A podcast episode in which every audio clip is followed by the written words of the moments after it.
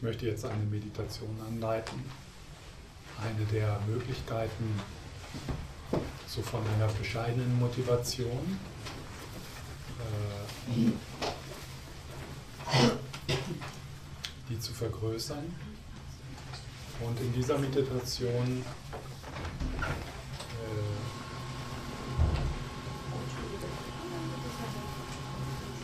dieser Meditation äh, werde ich euch bitten, so äh, in, euer, in euer Leben zurückzuschauen. Und ähm, ich werde dann so gewisse Bereiche äh, aufzeigen, wo äh, andere Menschen etwas für euch getan haben. Und dann äh, die Möglichkeit, ähm, sich die so, alle diese Menschen so in einem Panoramabild, äh, so nicht in Einzelheiten natürlich, aber so, äh, dass, man so dass man so ein Gefühl bekommt, äh, wie, wie viele das sind. Und wenn es möglich ist, das so wie so ein Harry Potter-Bild zu sehen, also dass die leben. Ja? Dass die leben und dass die äh, dass die äh, dann präsent sind. Und äh, einfach lasst euch so darauf ein, ohne jetzt, äh, das, das, das ist keine Prüfung oder so, sondern ein Experiment. So, schaut einfach, was passiert. Ja. Und wir beginnen einfach äh, mit einigen Momenten des stillen Sitzens, sodass wir die äh, Geschäftigkeit und Aufregung der Pause hinter uns lassen.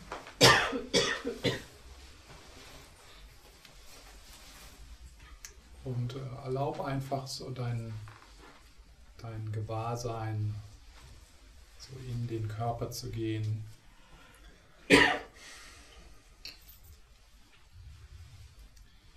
Und spüre, wie der Boden dich trägt oder der Stuhl.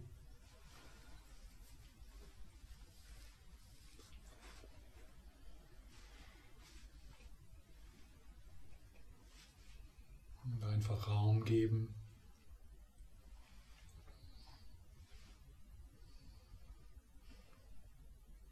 Wie geht es dir im Augenblick?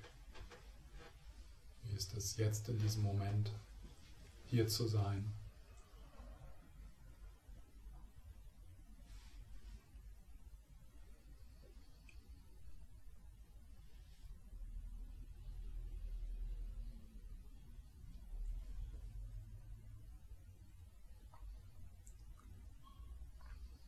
Der Atem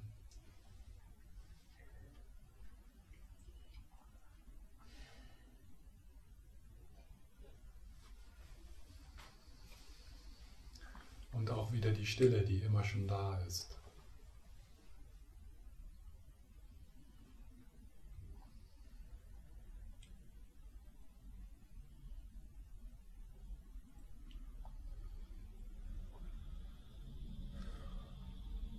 Und dann lade ich dich ein, zurück in deine Kindheit zu gehen.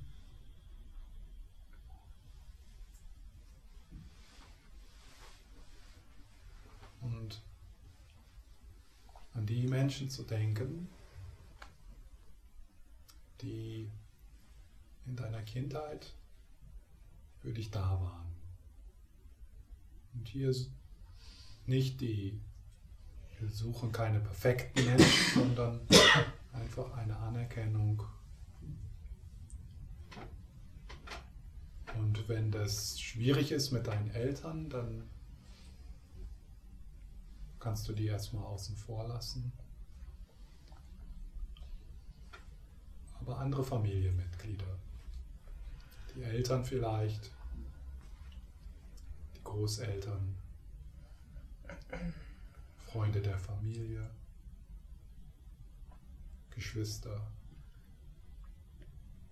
Onkel und Tanten, Nachbarn.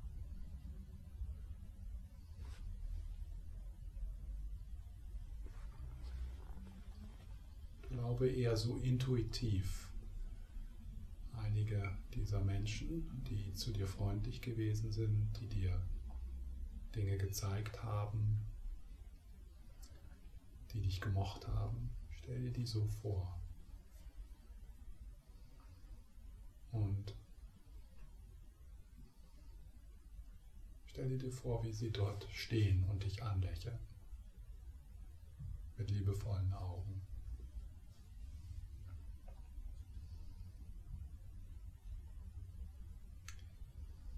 In der Kindheit hast du ja sehr viel gelernt. Sprechen, laufen, sich anziehen, essen. Und all das haben andere Menschen dir beigebracht.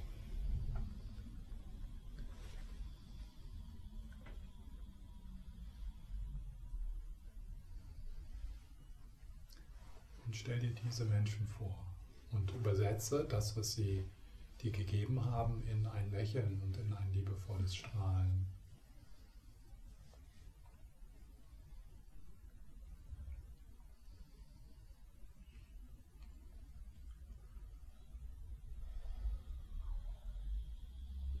Onkel, Tanten.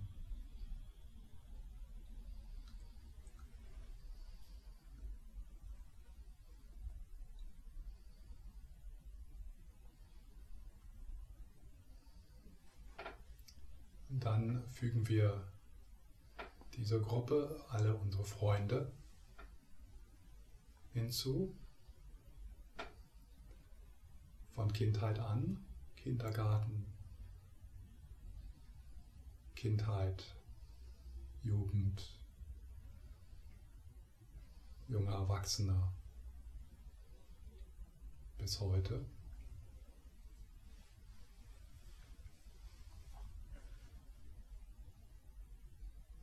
Einige nur einige Monate, einige Jahre, einige Jahrzehnte.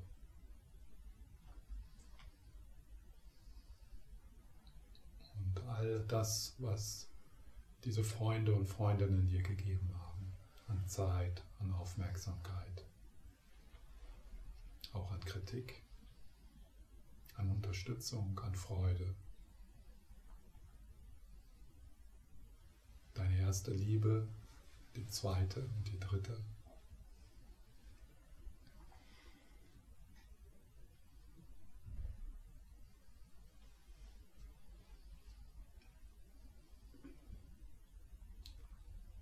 Und lass eher so spontan und intuitiv einige Menschen erscheinen und die anderen eher vag. Und die stehen dort mit deiner Familie.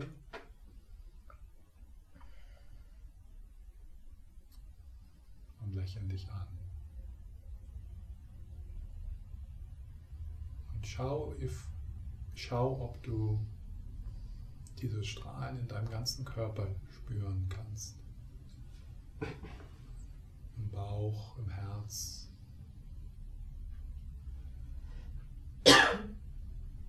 So als ob du in der Sonne sitzt.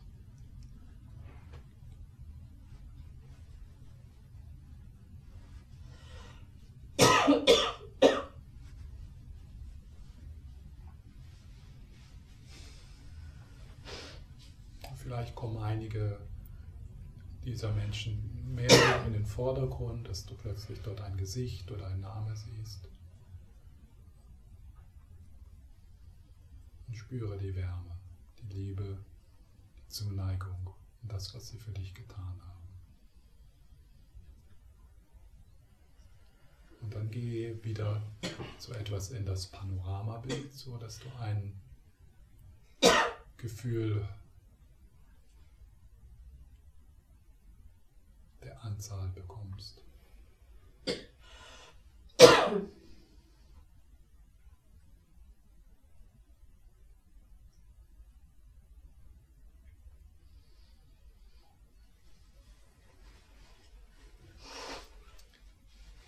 Dann die nächste Gruppe, die wir dort hinzufügen, sind alle Lehrer und Lehrerinnen.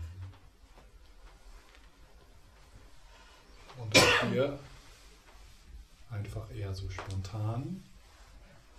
Und dann zunächst mal natürlich die auch, die ihr gemocht habt. Aber alles, was du weißt, alles, was du kannst, hast du ja von anderen gelernt. Und füge diese, alle Lehrer und Lehrerinnen, zu deinen Freunden und zu deiner Familie. In der Schule, in der Ausbildung, im Studium, bis zum heutigen Tag. Und das gilt auch für die Sportlehrer, Lehrerinnen, für die Dinge. Alles, was du tust, alles, was du weißt, hast du ja von anderen gelernt. Wie man einen Computer benutzt, wie all das hast du gelernt von anderen. Dein Job ist dir von anderen gezeigt worden. Dann kannst du vielleicht sogar die Menschen dazu fügen, die die Bücher geschrieben haben, die du gelesen hast, wenn du nicht nur von direkt gelernt hast. Alle Lehrerinnen und Lehrerinnen. Und übersetze das, was du von ihnen gelernt hast, in dieses Strahlen und in dieses Lächeln.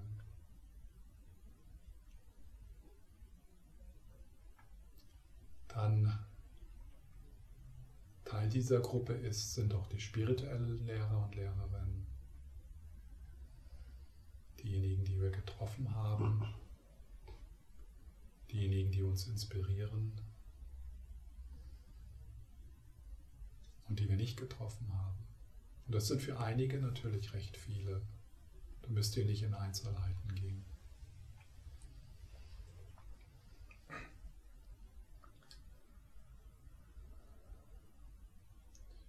Für einige gehören dann da auch Künstler und Künstlerinnen, Philosophen, Psychotherapeuten in diese Gruppe.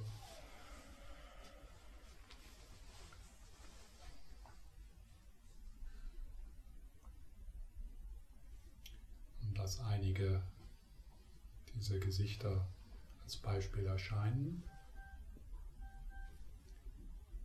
Und krieg aber auch so ein Gefühl dafür, diese Gruppe, die da vor dir steht, dich anlächelt mit strahlenden Augen, deine Familie, deine Freunde und Freundinnen und all deine Lehrer und Lehrer. Da geht so ein Strahlen von liebevoller Güte, von Freundlichkeit und Fürsorge von dieser Gruppe aus, die jede Zelle deines Körpers badet, von den Füßen bis zum Scheitel.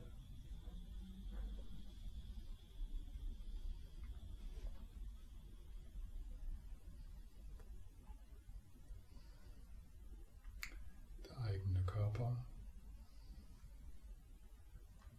und Strahlen.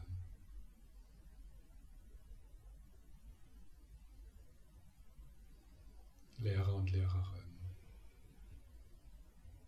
spirituelle Lehrer und Lehrerinnen.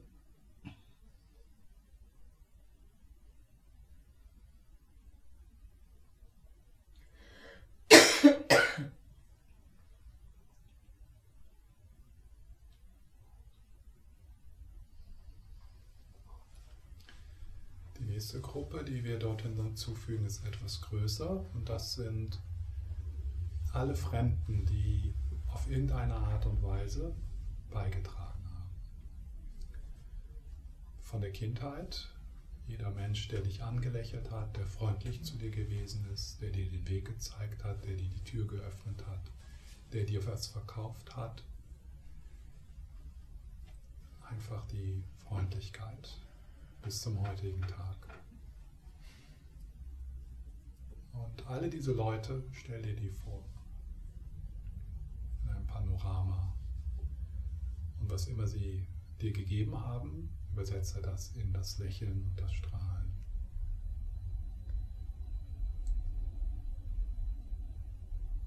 Und vielleicht erinnerst du spontan einige überraschende Momente von Freundlichkeit von Fremden. Auf Reisen, in einer Notsituation, wo ein Fremder dich wirklich, dir wirklich die Hand gereicht hat. so stellvertretend für die Freundlichkeit von Fremden.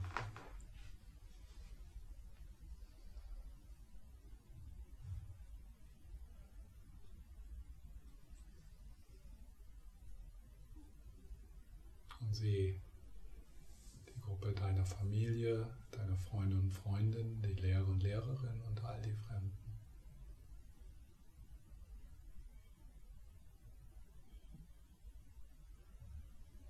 Und die lächeln dich alle an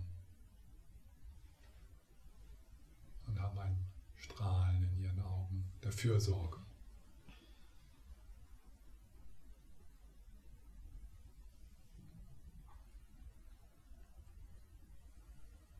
Ärzte, Ärztinnen, Krankenschwestern, Postbotinnen, Busfahrerinnen.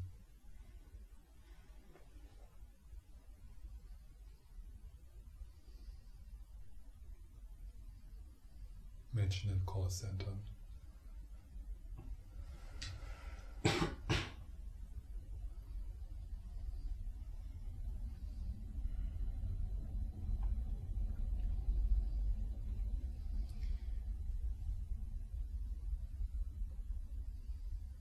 Aller, die letzte Gruppe, die wir dort hinzufügen, ist die größte. Und das sind alle Fremden, die beigetragen haben, denen du gar nicht begegnet bist die Menschen, die das Essen angebaut haben, das du gegessen hast in diesem Leben, die die Kleidung gemacht haben, die Straßen gebaut, die Häuser, die diesen Raum gebaut haben, die dieses Zentrum geschaffen haben, die die Dinge erzeugen in allen möglichen Ländern auf diesem ganzen Planeten, die du täglich brauchst.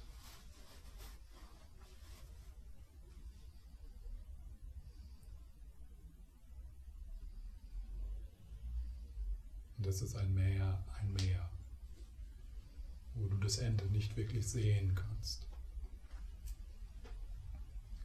Und die stehen da, in der Mitte deine Familie und deine Freunde, deine Lehrerinnen und Lehrerinnen, dann die Fremden, die du getroffen hast und dann alle Fremden, die zu deinem Leben beigetragen haben. Und was immer sie beigetragen haben, übersetzt in das Strahlen der liebevollen Güte, der Fürsorge, der Freundlichkeit.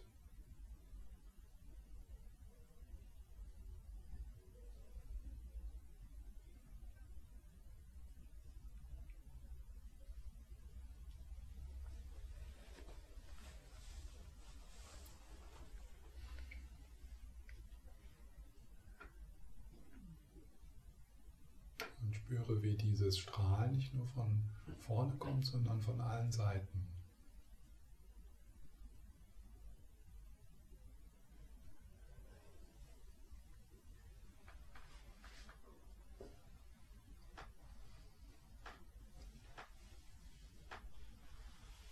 Und vielleicht kannst du spüren, wie du von Anfang an, vom ersten Tag deiner Geburt und sogar schon davor, bis zum heutigen Tag, sonst wärst du ja gar nicht hier, getragen wurdest von der Fürsorge von anderen.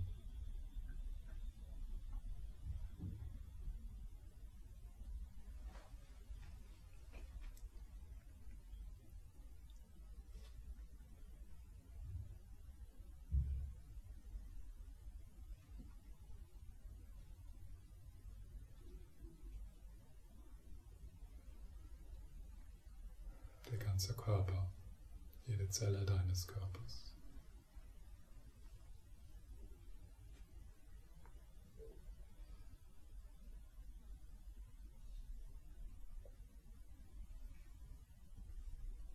Wenn wir jetzt noch einen weiteren Schritt machen, dann können wir unendliche Leben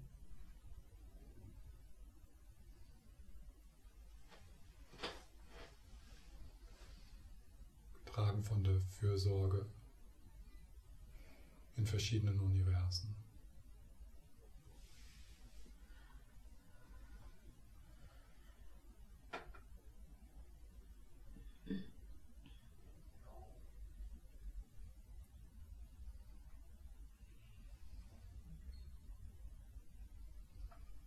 Dann lassen wir für einige Momente diese mentalen Bilder etwas los.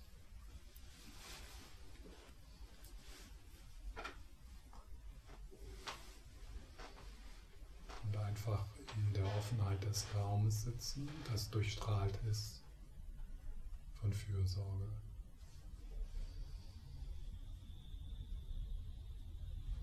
Wie eine große Mutter.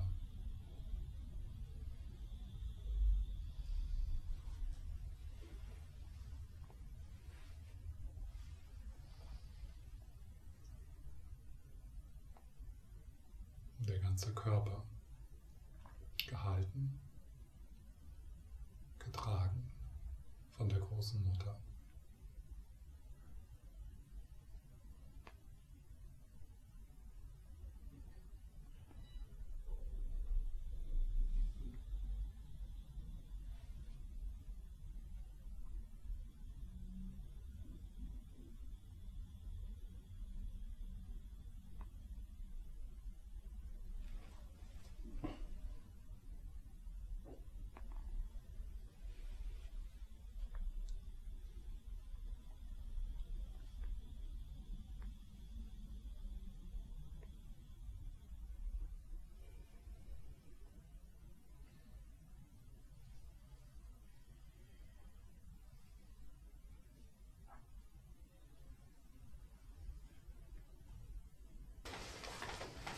Gab es äh, irgendwelche Überraschungen oder Schwierigkeiten in äh, dieser Meditation? Überraschungen. Ja.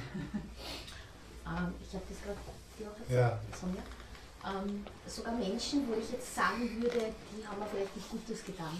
Also, die Ja. ich jetzt in der Erinnerung negativ habe, Ja, kamen mit einer total positiven Energie, ohne dass ich es jetzt gerade mir vor, also die kamen einfach. ja, Und da, da wurde nochmal deutlich, dass im Prinzip die dahinterliegende Energie immer Liebe ist, egal was Ja. passiert. ja. Und das war sehr stark spürbar. Aha. Mhm. Ja. Ja, das ist. Ich hatte kurz den Gedanken, in die Richtung zu gehen. Aber dann, äh, dann ist es manchmal so, dass das nicht so äh, automatisch passiert, wie du das beschreibst. Und dann, dann dass dann erstmal so das Negative im Vordergrund steht. So, deswegen äh, ich, beginne ich jetzt auch immer äh, so mit der Möglichkeit, die Eltern erstmal draußen vorzulassen. Ja. Hm. Da gibt es noch so einen Aspekt äh, zu dem, was du gesagt hast, ist so zu sehen, dass natürlich die schwierigen Menschen an unserer Entwicklung auch beigetragen haben. Selbst die schwierigen Menschen sind irgendwo ein Geschenk. Wozu? Wozu? Äh, Die, die schwierigen Menschen in unserem Leben, die lassen uns wachsen. Dort können wir wirklich Mitgefühl entdecken. Dort können wir Geduld entdecken. Dort können wir über, über unsere äh, Limit Grenzen. Begrenzungen, äh, über unsere Grenzen hinausgehen. Es ist einfach freundlich, mit den Freunden zu sein. Aber dort lernen wir nichts über Freundlichkeit. Wo wir Freundlichkeit, wo wir was über Freundlichkeit lernen, ist die Leute, die uns auf die Füße treten.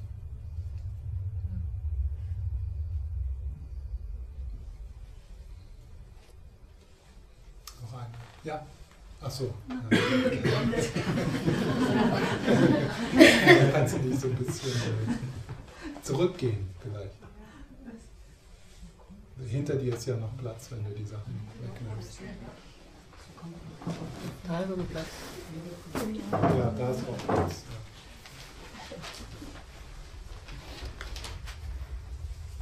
Ja, Ja, ich habe es extrem hilfreich gefunden, äh, alle diese Wesen in ein Lächeln und in ein Strahlen zu übersetzen, ja, weil ja, das war das erste Mal und das, glaube ich, macht einen ganz großen Unterschied. ja, Ob positiv oder negativ, also alles Mm. würde strahlen, weil es stimmt alles, trägt dazu bei, dass ich jetzt da bin. genau. Und das mir ins Bewusstsein zu holen, war schon Ja, äh, groß.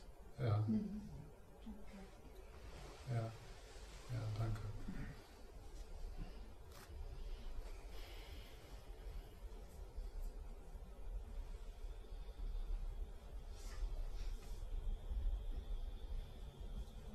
Irgendwelche Schwierigkeiten?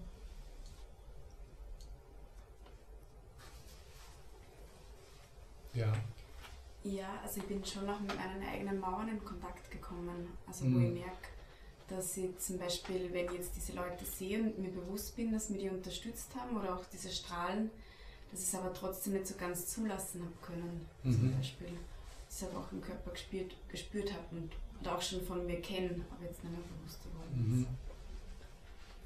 Du, äh, du kannst es nicht zulassen? Genau, also ich, also ich, also das zu, also das, ähm, diese Strahlen, das, das kommt, also diese, diese Unterstützung, die kommt. Mhm. Äh, warum kannst du das nicht Ja, zulassen? ich weiß es nicht. Mhm. Das frage Wie fühlt mich sich auch. das an? Äh, das fühlt sich an, dass, dass da einfach eine Schranke ist. Es, Ja. Ich kenne es schon von mir. Also Äh, ich weiß es nicht, warum es nicht so eine, zusa ein Zusammenziehen? Ja, genau. Mhm. Mhm. Also ein Widerstand. Ja, genau. Ja. ja.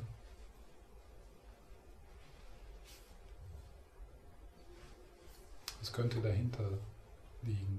Was für eine Angst? Mhm. Was für eine Angst könnte dahinter liegen?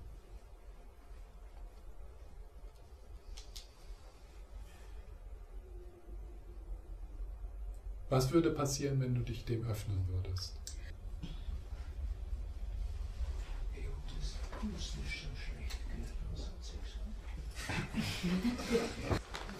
Ähm, jetzt, ich weiß gar nicht, ob überhaupt irgendwas passieren wird. Ja, Aber vielleicht so, vielleicht die Angst vor Verletzlichkeit oder so. ja, Oder angreifbar zu sein. ja. Das ist, was mir jetzt spontan noch dazu einfällt. Aber gleichzeitig sind auch so die Gedanken, da ist ja völlig sinnlos eigentlich, Mhm. dass es da ist. Ja, aber die Gedanken, ähm, ja. Äh, äh, was ich so äh, kenne, ist, dass äh, mh, eine Möglichkeit ist, äh, so eine Angst berührt zu sein. Mhm. Ja. Äh, Also das hat jetzt vielleicht nichts mit dir zu tun. Das ist jetzt Mhm. nur so äh, für auch äh, für andere. Also das ist so, das scheint so eine Angst in uns zu sein, uns berühren zu lassen. Ich gehe also in ein buddhistisches, in, in eine Meditation oder an, an einen buddhistischen Kurs, berühre mich bloß nicht. Das sind Gefühle, da habe ich Angst. Ähm, Und dann kann ich mir vorstellen, äh, es könnte bei dir so sein, das ist jetzt auch nur so eine Idee, äh, dass es irgendwo was damit zu tun hat, dass mit der Einsicht und dem Zulassen auch eine Verantwortung kommt.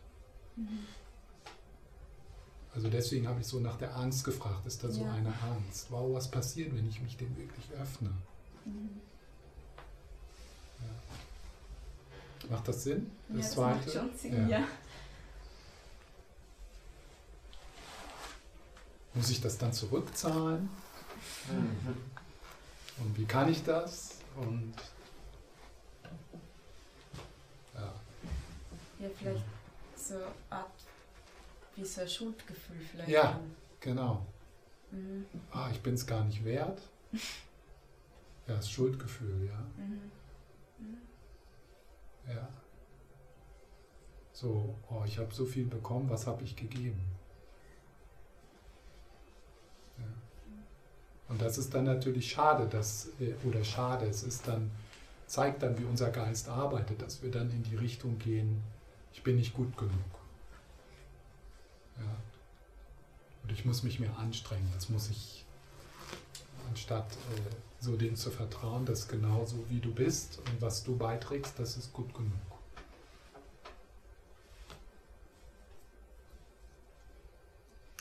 Also äh, danke, dass du das so mitgeteilt hast, weil das ist, äh, äh, das ist so wichtig, dass wir so sehen, dass in so einer Meditation, auch da, wo es schwierig wird oder da, wo es nicht klappt, so im Sinne, wenn wir das so äh, unter der Perspektive, ich, hab, ich wollte das zwar am Anfang so wegnehmen von euch, dass es nicht darum geht, dass diese Meditation klappt, aber dann, äh, dass, wenn die Meditation nicht klappt oder solche Hindernisse auftreten, dass das wertvoll ist, dass das dann die Einsicht ist, dass das dann die Meditation ist. Ja, wenn, wenn, wenn ihr merkt, ich will mich darauf nicht einlassen oder das macht keinen Sinn oder das ist doch Schwachsinn, das ist dann, äh, das ist dann die, die Einsicht, die Meditation, wo man schauen kann, wo man achtsam sein kann.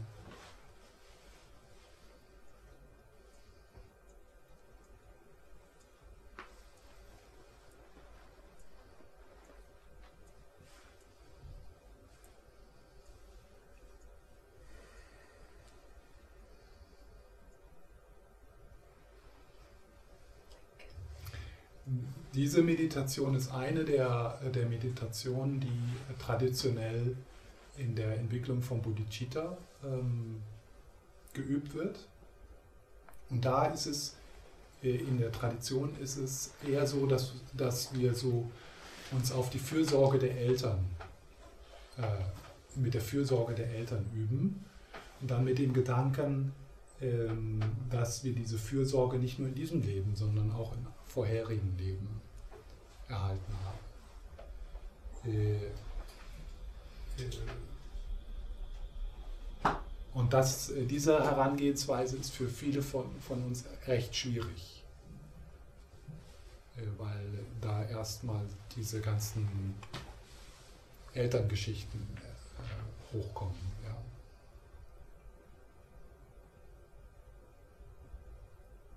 Deswegen hm, das Nutzen der Freunde oder der Großeltern, der, ja, wo, wo, es, uns, wo es einfacher ist, äh, das zu spüren, diese Fürsorge, die vielleicht, äh, die auf jeden Fall da gewesen ist, und sonst, wär, wärt ihr nicht hier.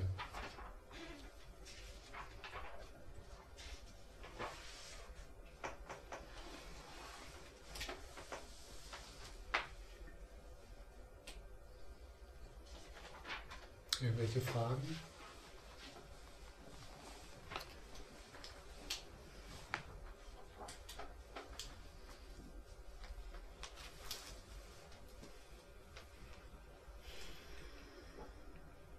Nochmal kurz eine Nachfrage zu die Angst vor Verantwortung. Ist es so damit gemeint, so die Angst vor der Verantwortung des, was ich bekomme, auch äh, wirklich ähm, zu nützen, einzusetzen oder welche Art von Verantwortung? Mhm. Ja, was meinst du? also wie eine Art von. Ich habe da nicht so weiter drüber nachgedacht, als ich das gesagt habe. Das war, äh, nur. Äh,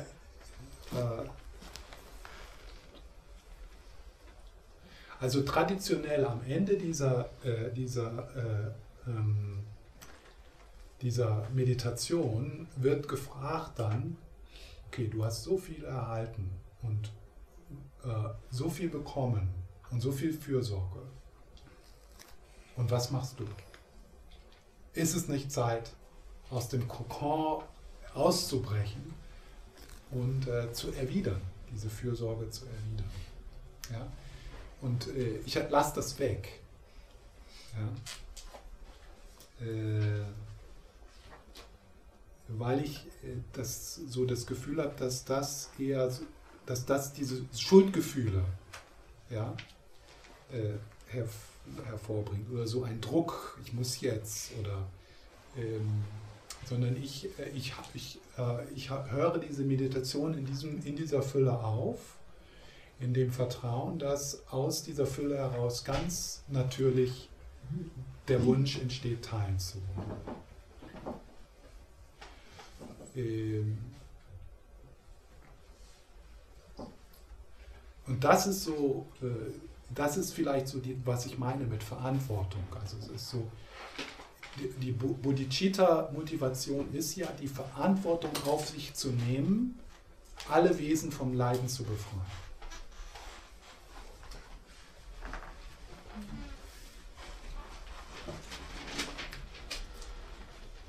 Wissend, dass du das Potenzial hast, das auch zu tun. Aber ich bin eher so, dass ich dann, äh, dass ich äh, dem vertraue, dass äh, Gutsein äh, entsteht, entspringt, wenn Fülle da ist. Ja. Ich glaube, das habe ich mit Verantwortung gemeint. Ja.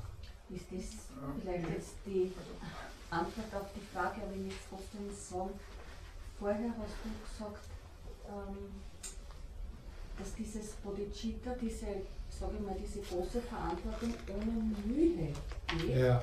Wie, wie ich, meine Frage war, wie soll das ohne Mühe gehen? Äh, ist das vielleicht eine Ursache, wenn du sagst, dass man aus dieser Erkenntnis heraus, was kann ich zurückgeben, dass dieser Wunsch natürlich entsteht? Ist das dann ohne Mühe? Ja. Mhm.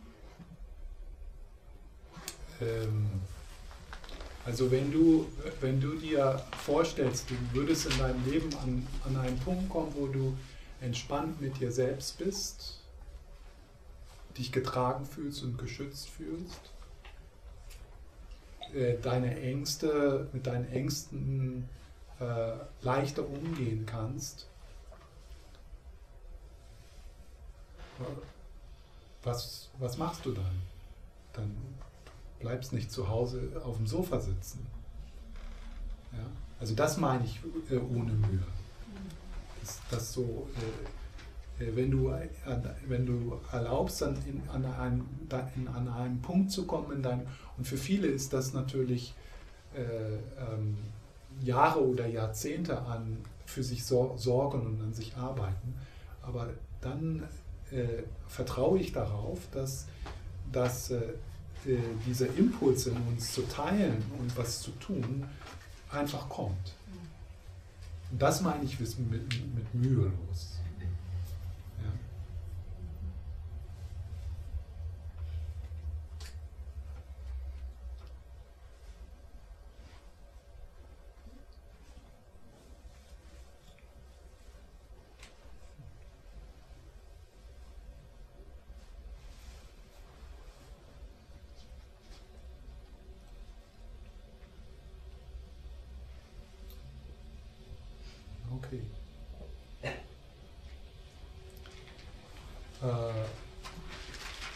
Nochmal zurück zu den äh, drei Motivationen.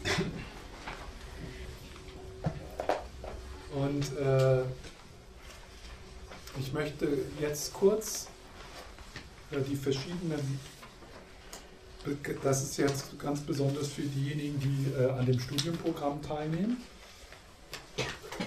Ähm, so dass ihr so den Zusammenhang äh, der verschiedenen Themen dieses Studienprogramms seht mit diesen drei Motivationen. Ja? Also im, im, in, in dem kleinen Bereich äh, ist äh, die Reflexion auf die kostbare menschliche Geburt. Ja? Der Kontakt mit den Ressourcen. Darüber zu reflektieren, darüber zu kontemplieren.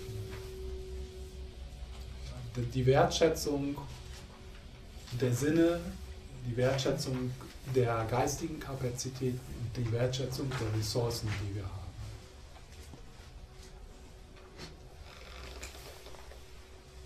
Die zweite Reflexion ist ja, äh, die Kontemplation auf den Tod.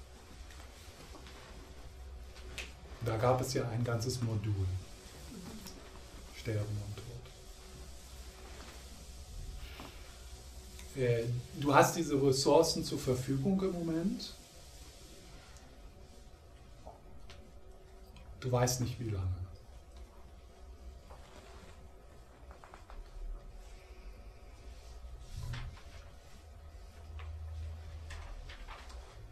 Die Praxis der Zuflucht. Da gab es auch ein ganzes Modul zu. Praxis, was, in welche Richtung gehe ich in meinem Leben?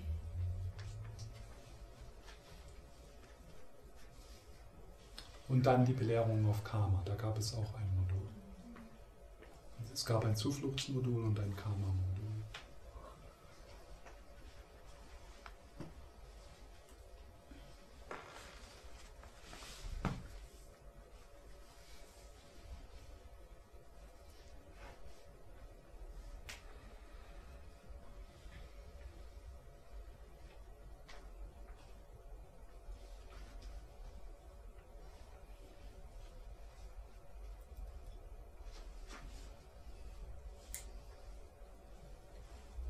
Im mittleren Bereich dann die Entwicklung von Entsagung, was Entsagung genannt wird.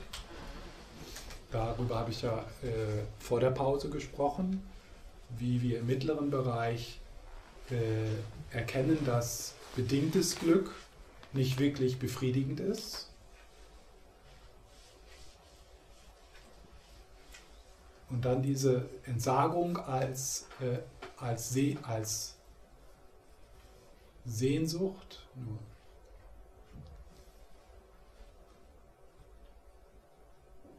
äh, äh, Entsagung als Verlangen zur Freiheit.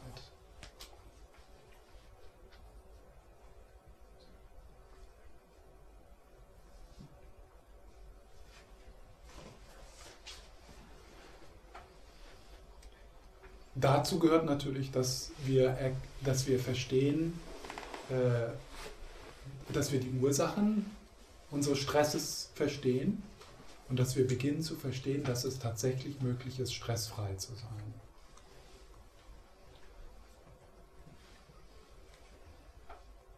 Dass das tatsächlich möglich ist. Und das Verstehen und dann zu beginnen zu erfahren.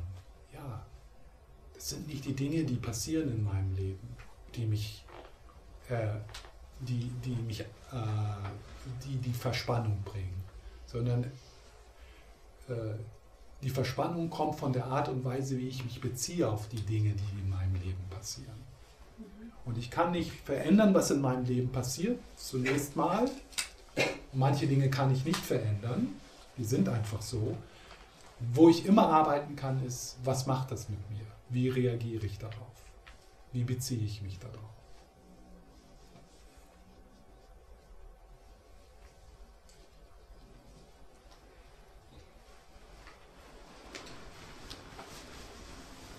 Und äh, wenn, wenn, du, äh, wenn du erlebst, dass du in deinem Leben und in deiner Übung mehr und mehr dieses Vertrauen und dieses Verlangen nach Freiheit hast, dann äh, bist du, praktizierst und übst du im zweiten Bereich.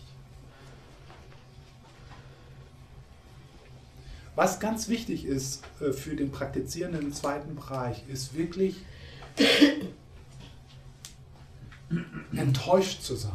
Ich kann mich ja gerade, ist so ein junger Mann in, in, mir in, in, Gedanken gekommen, letzte Woche oder vor zwei Wochen in Kopenhagen, in, in, da habe ich unterrichtet.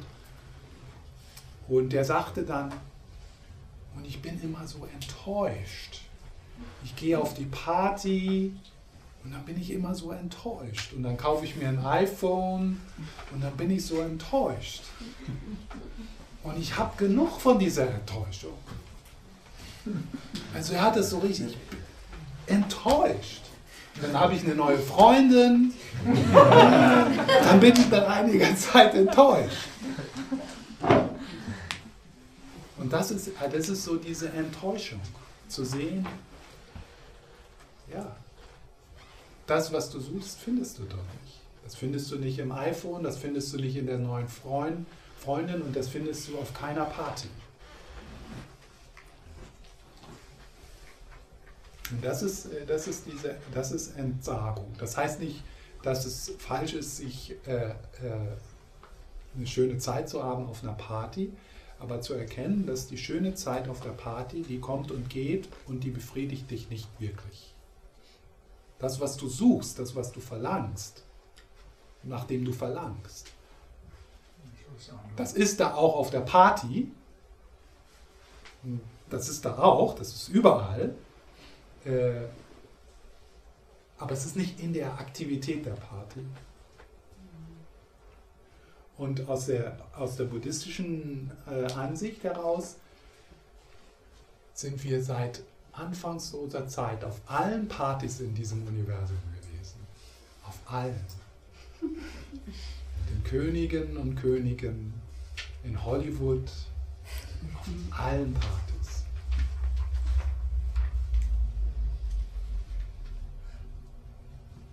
Ja, und der junge Mann sagt, ich bin so enttäuscht.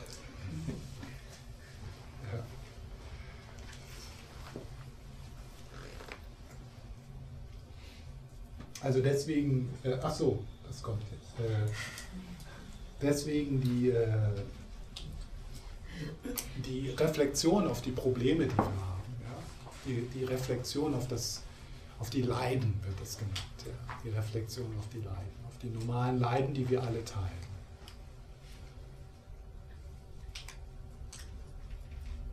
Und dann zu sehen, es gibt eine Alternative.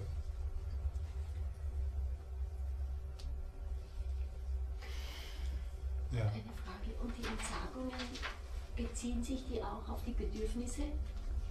Also jetzt zum Beispiel entsagen, ein, ein Fleisch zu essen und dafür nur pflanzlich oder entsagen, drei Kleider zu haben und nur eins zu haben oder entsagen ein Die 100 Entsagung, die Entsagung bezieht sich eher auf die Anhaftung.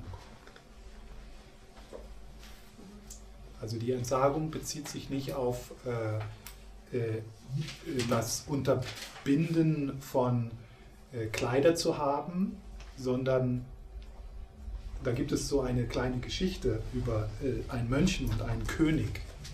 Äh, also der, der König ist Schüler dieses Mönchen und die sitzen im Schlosspark und der Mönch gibt also eine, eine Dharma-Belehrung und dann kommt ein, ein, ein, eine, ein Diener, kommt aus dem Schloss gerannt und, äh, und, sagt, das Schloss brennt, das Schloss brennt und, äh, äh, und, und der, der Mönch, der springt auf und rennt in Richtung des Schlosses und, und der König, der sitzt ganz ruhig da und, und, und, und sagt zum Mönchen, das ist jetzt hier eine Dharma-Belehrung, das ist doch viel wichtiger als das Schloss, das da brennt. Und dann sagt der Mönch, ja, aber ich habe meine Bettelschale im Schloss vergessen.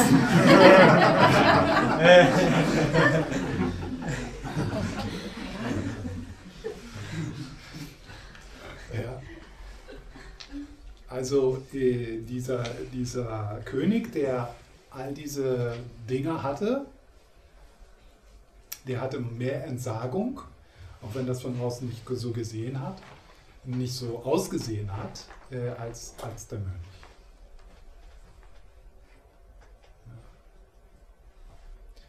Äh, wobei es natürlich äh, äh, sicher einfacher ist, äh, mehr Freiraum in seinem Leben zu schaffen äh, durch, äh, durch so eine, wie sagt man,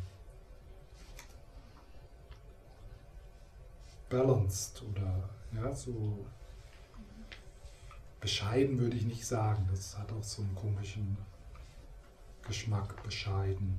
Ausgegeben. Ja, so ausgeglichen, ja, also nicht, nicht übertrieben, ja, ausgeglichen, nicht übertrieben.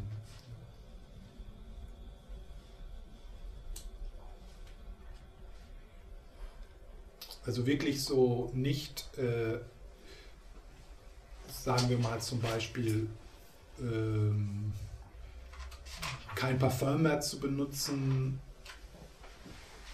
weil das dann, dass, dass das Parfum nicht benutzen, dass das ein religiö religiöser Wert ist. Also weil das, ja, sondern natürlich, es ist, es ist schön, Parfum zu benutzen. Das kann man für andere tun. Oder auch für sich, ja, weil, weil dann äh, als Geschenk für sich und andere. Äh, Es, es ist ein Problem natürlich, wenn dann das Parfum alle ist und du eine Krise hast am, am, an dem Morgen. Äh, Da ist dann, das zeigt dann, da ist Anhaftung. Ja? Mhm.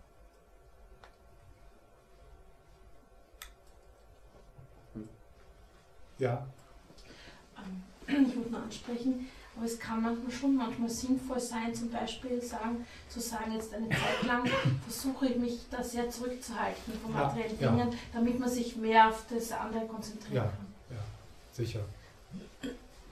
Äh, auf jeden Fall.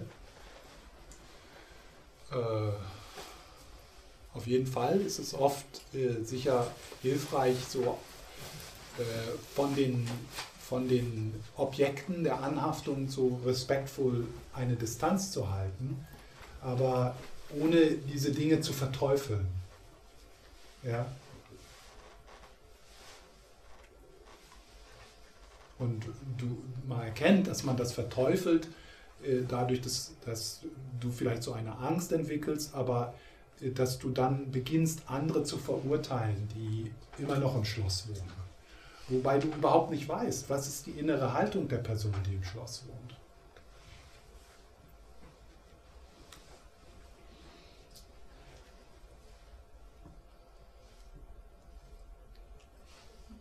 Ja.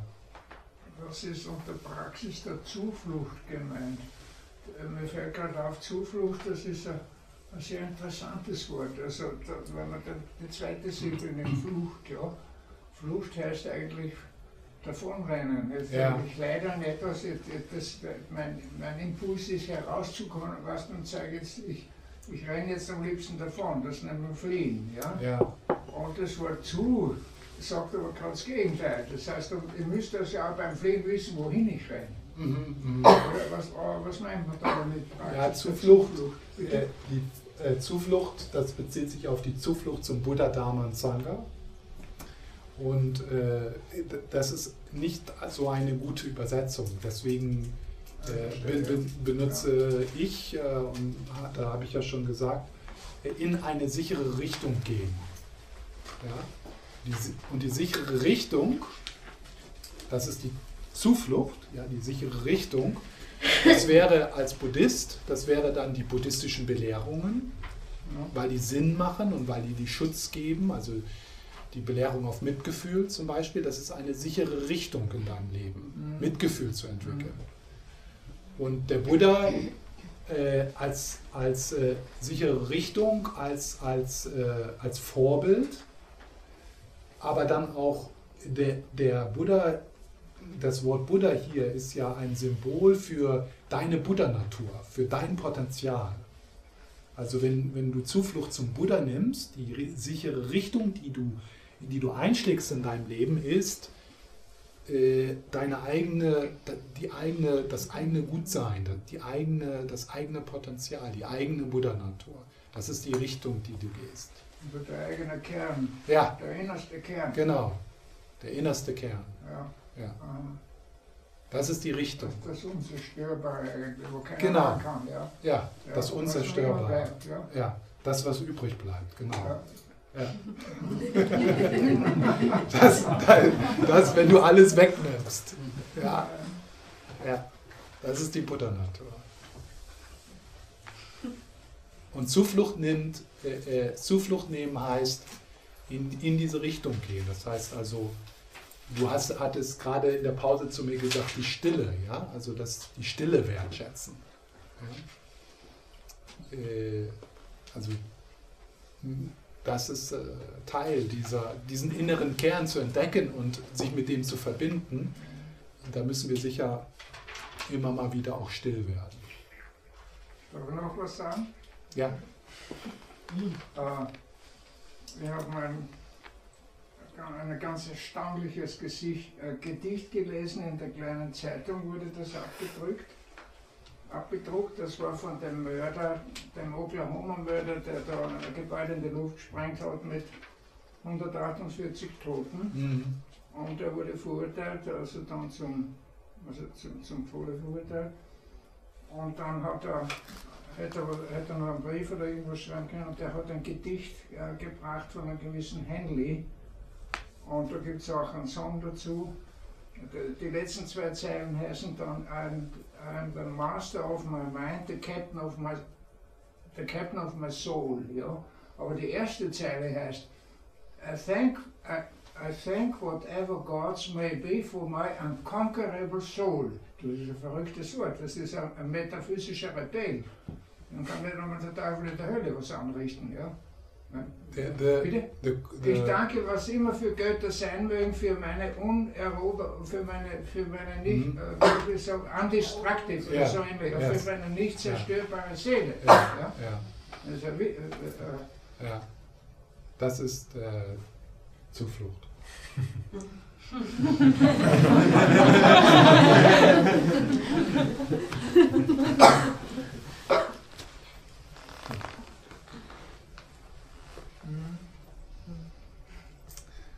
Ja, und dann äh, das Bodhicitta entwickeln. Und das Üben der sechs Vollkommenheiten, das Entwickeln von geistiger Ruhe und von Weisheit. Das ist jetzt nur für die, die äh, da mit diesen Worten was anfangen können. Die anderen, die,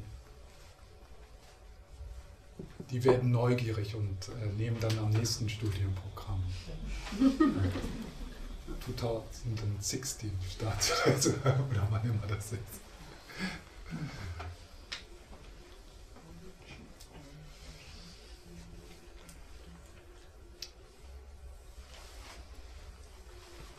So, jetzt nochmal zurück am Anfang.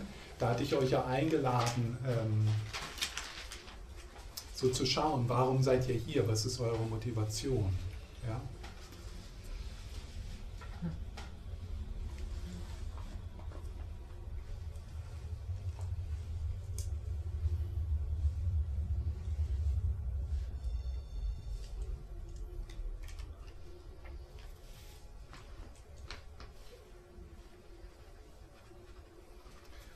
Zu reflektieren, äh, wie im Alltag, sagen wir mal in der Morgenmeditation oder auch während des Alltags, äh, äh, was, wie kann ich von der sehr bescheidenen Motivation so, wie kann ich das vergrößern? Ja, wie kann ich von dem What about me? What about me? Also von, dem, von der Enge, ja, wir hatten ja so die, die Enge des Tales und dann, nee, das war ja gestern, äh, so äh, auf den Berg zu gehen und die Weite der Landschaft zu sehen. Ja. Äh, Im Gegensatz zu, oh, what about me, what about me, was ist mit mir, was, was macht das mit mir? Meine Gefühle, meine Probleme, meine Beziehung. Ja. Was, was, was kann ich, was kriege ich aus dieser Situation heraus von für mich?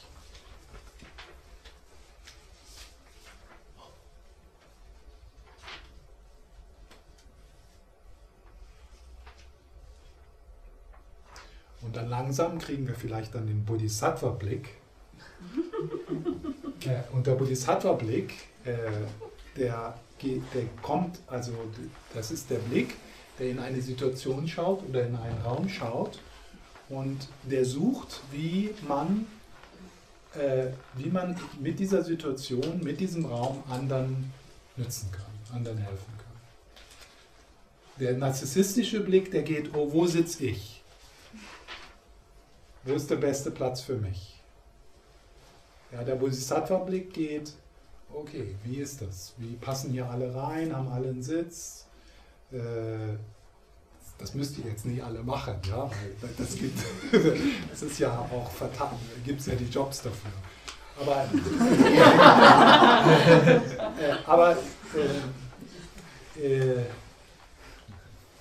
das ist, also, die, es viele Tibeter, die ich, ähm, die ich so erlebt habe, auch so im Privaten, die haben das mehr. Einfach so, okay.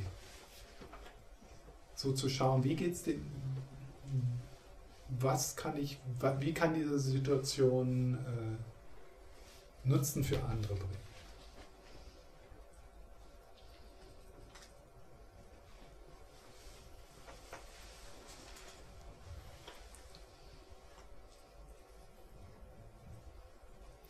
Und äh, es ist möglich, da so morgens äh, so ein Gebet auch zu sagen, möge, äh, wo immer ich gehe, wo immer ich heute hingehe, was immer ich sage, äh, möge das äh, die Situation verbessern.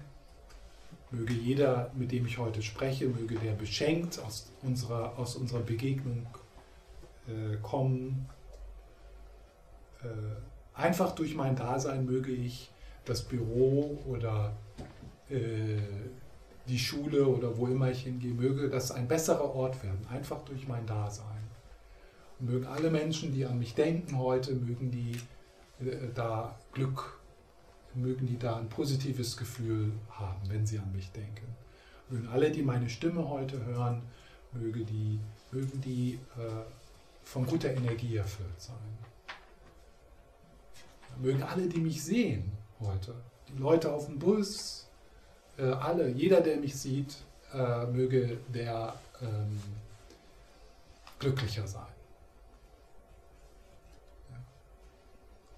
Ähm, sogar äh, die Dinge, wenn ich jemanden heute auf den Fuß trete, möge das ähm, äh, zum Glück dieser Person beitragen.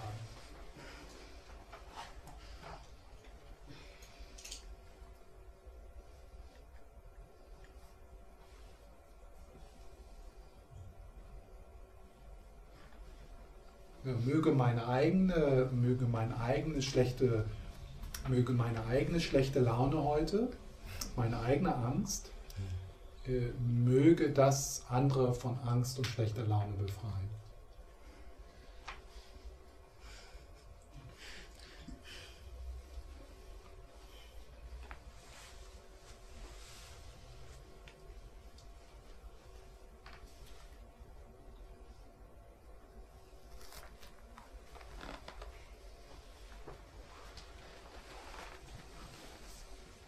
Irgendwelche Fragen?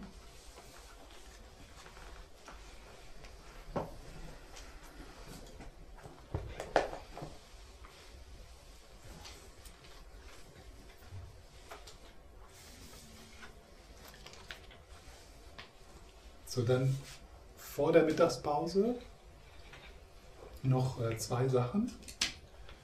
Und dann nach der Mittagspause äh, möchte ich äh, dann so in, in die in eine mögliche Struktur der formalen Meditation gehen. Also so, äh, das ist so ein Thema in diesem Modul ist äh, die formale Meditation, wie die aufzubauen ist und was man dort tun kann und äh, wie, ja, so. also formale Meditation heißt, dass du die Möglichkeit nutzt, jeden Tag so 10, 15, 20 Minuten beiseite zu tun und still zu sitzen. Und dann äh, durch den Tag hindurch kleine Einheiten von formaler Meditation, 30 Sekunden Meditation über den Tag. Und dann das zweite Thema, da weiß ich nicht, ob wir da so hinkommen äh, morgen, aber das ist dann äh, die Dinge, die wir sowieso tun in, zur Achtsamkeitspraxis zu benutzen. Ja? Aber so ein bisschen heute mehr so den Schwerpunkt auf äh, die formale Übung.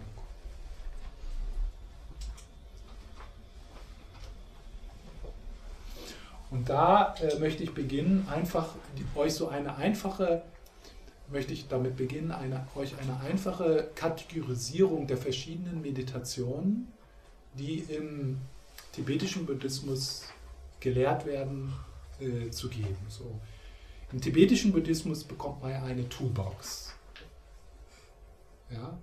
Und das ist gut, weil diese Toolbox, die äh, erlaubt es dir, flexibel zu sein.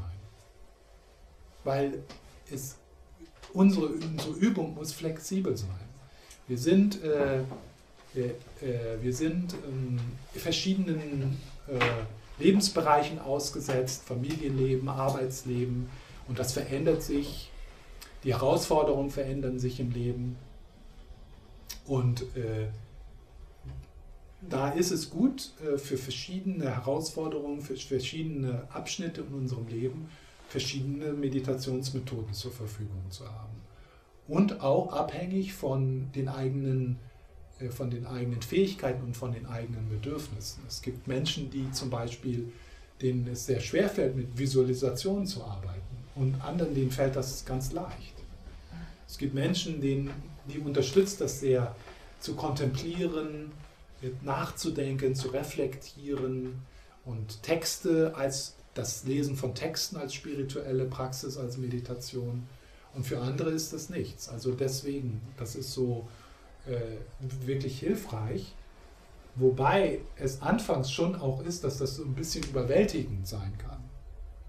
Dann hat man da all diese Meditationen und Visualisationen und Mantras und was weiß ich. Und äh, was soll ich dann tun? Ja? Also da dann die Kunst, sich nicht verwirren zu lassen und die eigene Übung echt und äh, einfach zu halten und aber gleichzeitig auch so bereit zu sein, so was der Toolbox dazu zu fügen. Ja. Also so ein einfaches, äh, ein einfaches System, verschiedene Arten der Meditation. Alle Meditationen, die kann man unterteilen in, und später löst sich diese Unterteilung auf, aber jetzt erstmal für, für, so für um so eine Struktur im, im, äh, im, im Gedächtnis zu haben, in analytische Meditation und stabilisierende Meditation. Ja? Analytische Meditation und stabilisierende Meditation. So, stabilisierende Meditation, das ist das, was so sagen wir mal der, der Normalerweise, wenn wir Meditation hören, verbinden wir mit Meditation die stabilisierende Meditation. Und die stabilisierende Meditation sind alle Meditationen, wo man ein Meditationsobjekt hat. Das ist oft der Atem im Buddhismus erstmal. Das kann aber auch eine Visualisation sein. Das kann eine Körperempfindung sein. Das kann ein Geräusch sein. Das kann äh, das Seefeld sein. Also es kann jedes Sinnesobjekt sein. Das können die Gedanken sein. Ja? Also du hast ein Objekt und die Meditationsübung ist, den Geist, wenn er abschweift, wieder zurück auf das Objekt zu geben.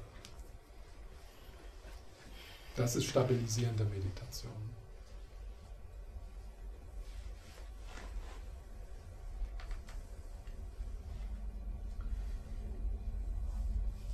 Und die stabilisierende Meditation, die ähm, hat äh, Vorzüge für sich selbst, ja, dass man also mit dem, äh, wenn der Geist sich stabilisiert, dann hat der innere Frieden, die innere Stille mehr Raum, um erfahrbar zu werden. Aber die stabilisierende äh, Meditation unterstützt uns auch in den anderen Meditationen, die werden dann kraftvoller. Also zum Beispiel diese Meditation, die wir gemacht haben mit den, äh, mit, den, äh, mit all den Menschen, mit all denen, die euch geholfen haben. Wenn euer Geist stabil ist, dann wird so eine Meditation viel kraftvoller. Und es ist möglich, die Einsicht, die dann entsteht in dieser Meditation, so kraftvoller im Körper-Geist zu verankern. Jetzt ist das so, so, da kommt dann so, ah ja, oh. Und dann ist es schon wieder weg. Ja. Und wenn dein Geist stabil ist, dann, ah. Und dann kann man äh, durch, durch Stabilisieren dann diese Geisteshaltung der Offenheit und der Verbundenheit mehr zur Gewohnheit machen.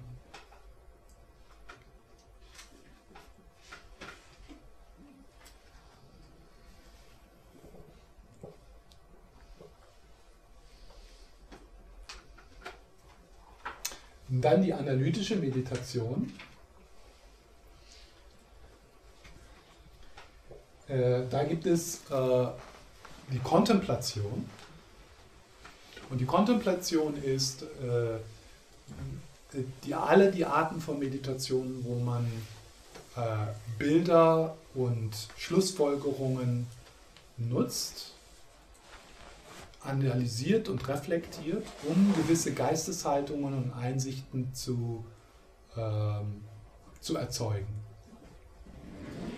Zum Beispiel, wir alle wissen, dass wir sterben werden, aber ist das wirklich so integriert in unser Body, in unser Körpergeist, dass wir, dass das die Art und Weise, wie wir unser Leben leben, beeinflusst.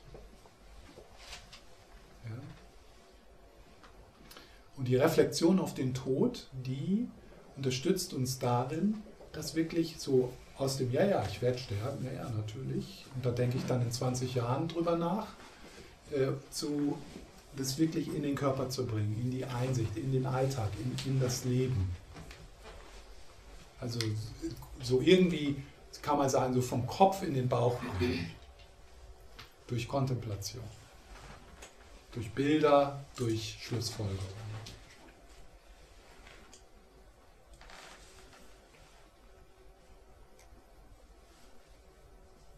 Also die Meditation, die wir gemacht haben mit den Helfern, das ist eine Meditation, die fällt in die Kontemplation. Visualisation, all das ist äh, Kontemplation.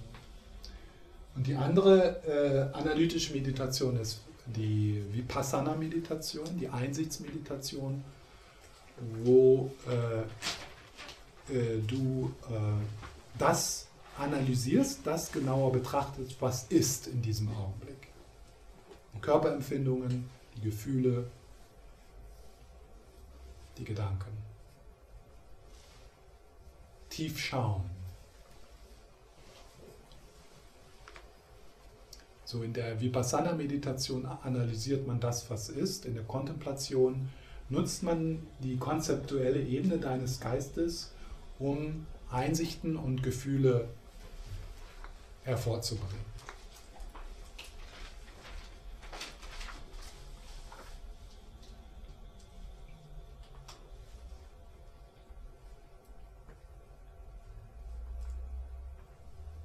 Der, äh, der Sanskrit-Wort für das stabilisierende Meditation ist Shamatha, die Shamatha-Meditation den Atem hauptsächlich im, im, Buddhismus und dann in der tibetischen Tradition äh, viel mit, äh, mit, mit Visualisation.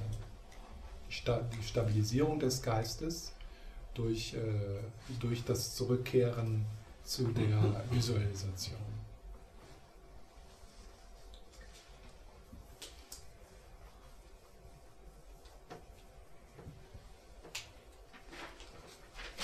Okay irgendwelche Fragen und dann hören wir, glaube ich, auf zu, diesem, zu dieser einfachen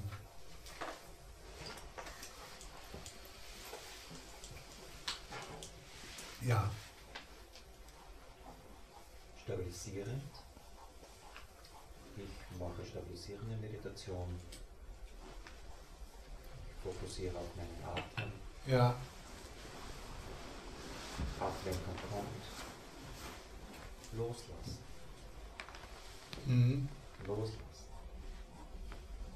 Für mich ist dann, verschwindet dann ein bisschen die Grenze zwischen stabilisierend und Vipassana.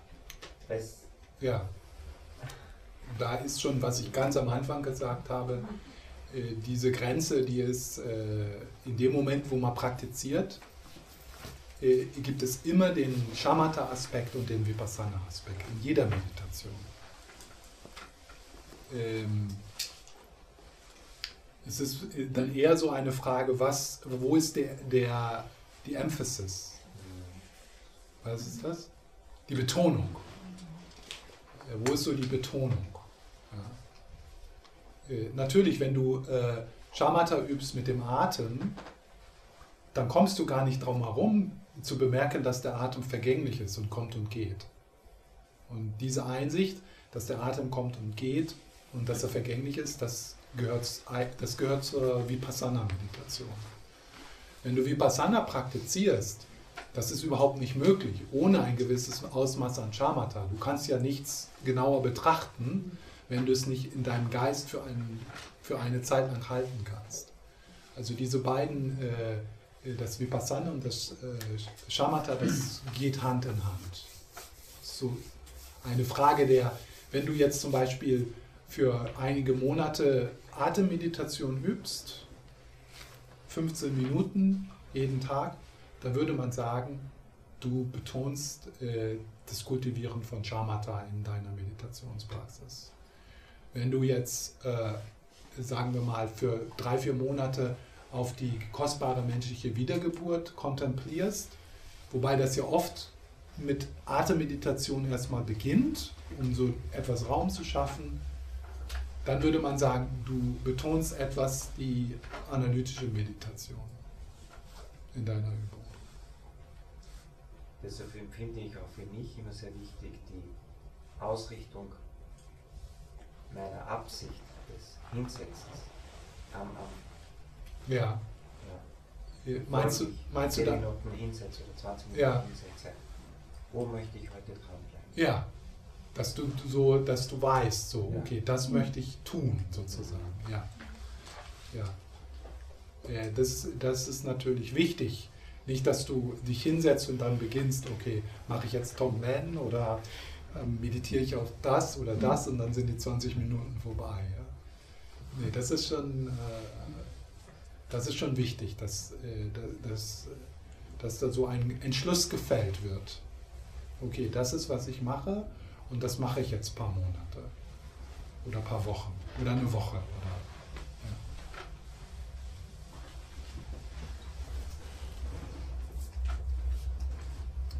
Manchmal, äh, manchmal ähm, äh, fragen mich äh, Leute, die fragen dann, oder die sagen mir dann, also ich werde jetzt ein, ich mache jetzt ein Meditationsretreat und dann gehe ich meditieren. Und wenn ich dann frage, und äh, auf was meditierst du? Ja, ich meditiere. Ja, aber was ist das Meditationsobjekt? Ja? Was ist das Meditationsobjekt? Meditieren ist nicht, äh, Meditieren und Achtsamkeit geschieht nicht im leeren Raum. Meditation und Achtsamkeit geschieht auf etwas. Achtsamkeit ist nicht irgendwie, ich bin jetzt achtsam. Ja, auf was? Was ist dein Achtsamkeitsobjekt? Mit was übst du Achtsamkeit? Ja, ich meditiere. Ich will jetzt jeden Tag meditieren. Ja, was ist dein Meditationsobjekt?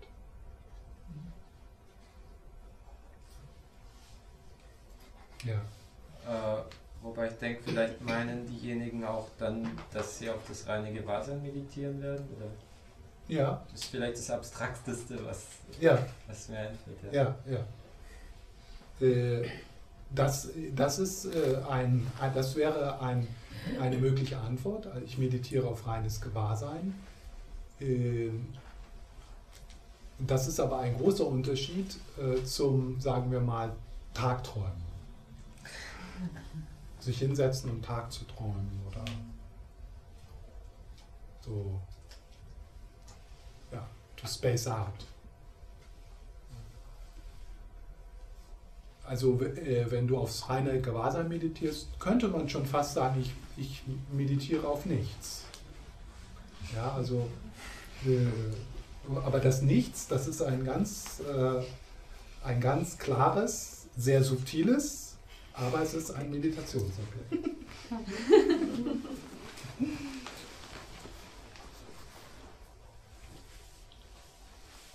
Manchmal liest man dieses Wort objektlose Meditation. Ja. Äh, Aber auch in der, Objekt, in der objektlosen Meditation äh, ist, da ist das Objekt der Raum, in dem alles geschieht. Das reine Gewahrsein. Das heißt objektloses, objektlose Meditation, aber trotzdem gibt es dort ein Meditationsobjekt. In der objektlosen Meditation ist das Objekt der Meditation der Raum, der ohne Objekte ist.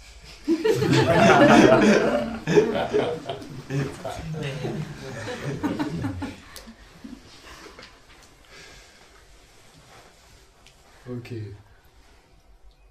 So, das war jetzt zu viel.